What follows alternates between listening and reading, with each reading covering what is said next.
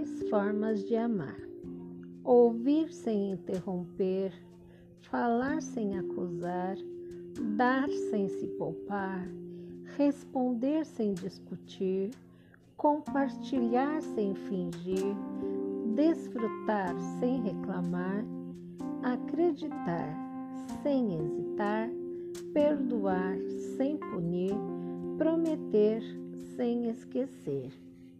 Mas a maior forma de amar foi Deus quem demonstrou. Em João 3,16 diz: Porque Deus amou o mundo de tal maneira que deu o seu Filho unigênito, para que todo aquele que nele crê não pereça, mas tenha vida eterna. Deus enviou seu Filho Jesus para que crescêssemos e por ele fôssemos salvos. Deus te ama.